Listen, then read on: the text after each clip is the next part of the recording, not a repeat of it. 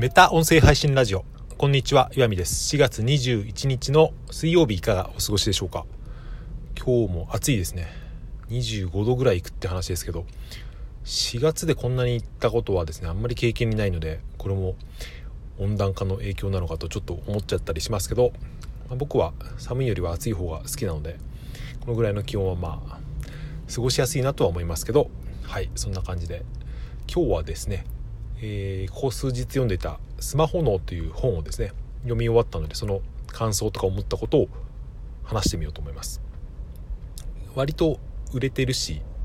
話題にしてる人が多い本なので感想とかいっぱい出てると思うんですけど、うん、まあ僕はあえてそういうのをまず聞かずにですね読み終わってとか読みながら思ったことをですねとりあえずアウトプットしてみようと。これによって何が起こるのかっていうと自分の中での定着率が上がるっていうのもあるし、うん、自分でいろいろ考えようとですね吸収しようとするっていう効果があるのかなっていう、うん、だから、まあ、聞いてる人にとってもですね、まあ、役に立つような話もしようとはもちろん思いますけどこの発話者のですね僕の方のインプットの手助けになるっていうそういう役割も果たしているかなと、まあ、こんなこと言う必要はないですけど、まあ、そんな感じで話してみたいと思います。まずそもそもこれは新書なのか僕はデジタルで読んだんですけどスウェーデンの心理学者精神科医の人が書いた本でその若者とかの睡眠障害とか精神不安定の外来をよく受けるらしいんですけどここ数年ですごく増えてきたっていうことを気づいたらしくて、まあ、それにスマホのですね依存度が影響してるんじゃないかっていうところがこの本を書く何ていうかきっかけだったみたいならしいんですけどまあだからこの本の基本的な主張っていうのは人間がスマホを四六時中持つようになって、うん、それが脳に悪影響を与えているんじゃないかっていう仮説ですよね。どんな悪影響かというと、まあ、その注意力が散漫になったりとか、まあ、目をずっと酷使してるから寝れなくなったりとか目が,、まあ、目が悪くなったりはないかまあ、そういういろんな精神的に不安定になったりっていうですね。そういうことをいろんなデータとともに発している本で、まあ、それほど目新しい主張ではないと思いますけどこの本の面白いところは、まあ、それをいろんな角度からですねその生物学的なというか、その石器時代の人間の構造とかそういうところからですねなんか解き明かそうとしてるのが面白いなと思いました。例えばですね人がスマホをですね5分に1回とか10分に1回とかチェックしたくなっちゃうのは、うん、それも人間の構造がですね影響しているって話でどんな構造かというとその快楽快楽物質と言われるそのドーパミンがですね出るらしいんですよね。スマホを見ることによって。それでそのドーパミンが一番出るタイミングはどこかっていうとスマホを見てその通知のなんだっけ？えー、Facebook とか Twitter とかの通知とか、うん、フォローされましたとかいいねされましたっていうその通知を見る時じゃなくて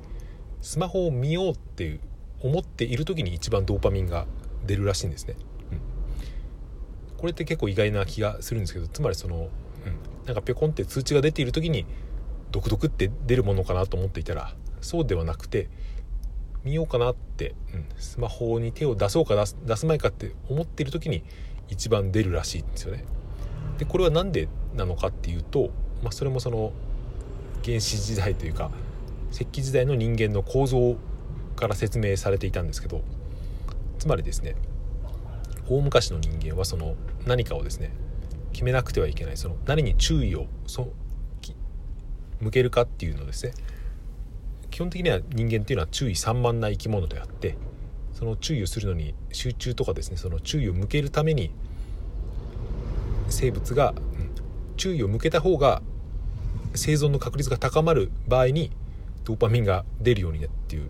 まあ、基本的にはこれは利己的なあれですね。遺伝子が生き延びるた生存するために最適な戦略をとってそのために一番適切なタイミングで快楽物質が出るように進化したっていう説明なんですけどだから自分にとって心地よいものを見た時にドーパミンが出てたんじゃ遅いんですよね。それを選ぶか選ばないかっていうのを決める時に出るっていうのが、うん、その大昔では人間の生存確率を上げるっていう仕組みだったらしくてなかなかこれは面白い説ですよね。まあ、完璧に信じれるかどうかって言ったら、うん。まあ、説としては面白いけどっていう程度ですけど。あと面白かったのはですねその白クマが白くなった理由みたいなことにも触れてたんですけどクマってもともと黒とか茶色い色をしてますけど、まあ、そういういろいろ進化の過程でどんどん北の方にですね食べ物を求めていって、その黒いクマっていうのは雪山とかだとその目立つから餌を取る取れる確率が減るわけですよね。アザラシとかを襲いに行くと。真っ黒だからすぐバレて逃げちゃう逃げられちゃうわけですよね。獲物に。それでそんな中で突然変異をしてその白い毛皮を持つようになったクマが生存の確率が上がってそういう生存確率が上がるとそういうクマが繁殖をする確率が増えたっていうですね。だこれで想像つくのは、うん、恐ろしく時間がかかるっていうことですよね。その生物が進化するには多分黒いクマがから突然変異のクマが生まれてその中からそれが生き延びてそれが繁殖してそれが一つの種になるって多分100年や何百年じゃ多分達成しないことだと思うんですよね。何千年とかかけてなることを生物は全部な行っていると。それで、何かを選択する時にドーパミンが出るっていう人の仕組みももともと別に全ての人間がそうだったわけじゃなくてそういう時に快楽を物質がその分泌されて集中力が出た方がで出る人間の方が生き延びるっていうだから一つのあれですよね。体質みたいなものですよね。これもカロリーの例で本に書いてあったんですけど2人の女性がいたとしますとそのマリアさんとなんとかさんっていう。その2人がですねその、まあ、基本的に大昔っていうのは食べるものがすごく少なくて餓死する危険性がとても高い時代だったわけですけどそんな中でたまたまそのカロリーの高いですね実がいっぱいになっている木を見つけて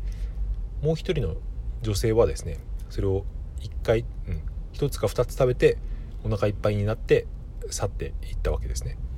でもう一人のマリアさんはそれを本当にもうぜもう衝動的にですね全部食べてしまいたいという本当にお腹苦しくなるまで食べて去っていったと、うん、大昔だとこの2人のどっちの生存確率が上がるかっていうとその後者のマリアさんなわけですよね。うん。皮下脂肪に、えー、エネルギーを蓄えておいた方が、うん、後々餓死する確率は減るわけで。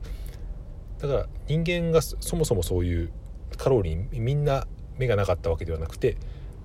カロリーに対するその何て言うか貪欲さが高い方が大昔は生存確率が上がったとで結果的にそういう人たちが子孫を残し確率が増えて、うん、我々にそういうのが受け継がれているっていう。で今生き延びている人類っていうのはほぼそういうですね。カロリーとか、うん、そういうのに食べ物に貪欲な体質を持っている人がほとんどっていうことですね。まあそうじゃない人ももちろんいるとは思いますけど。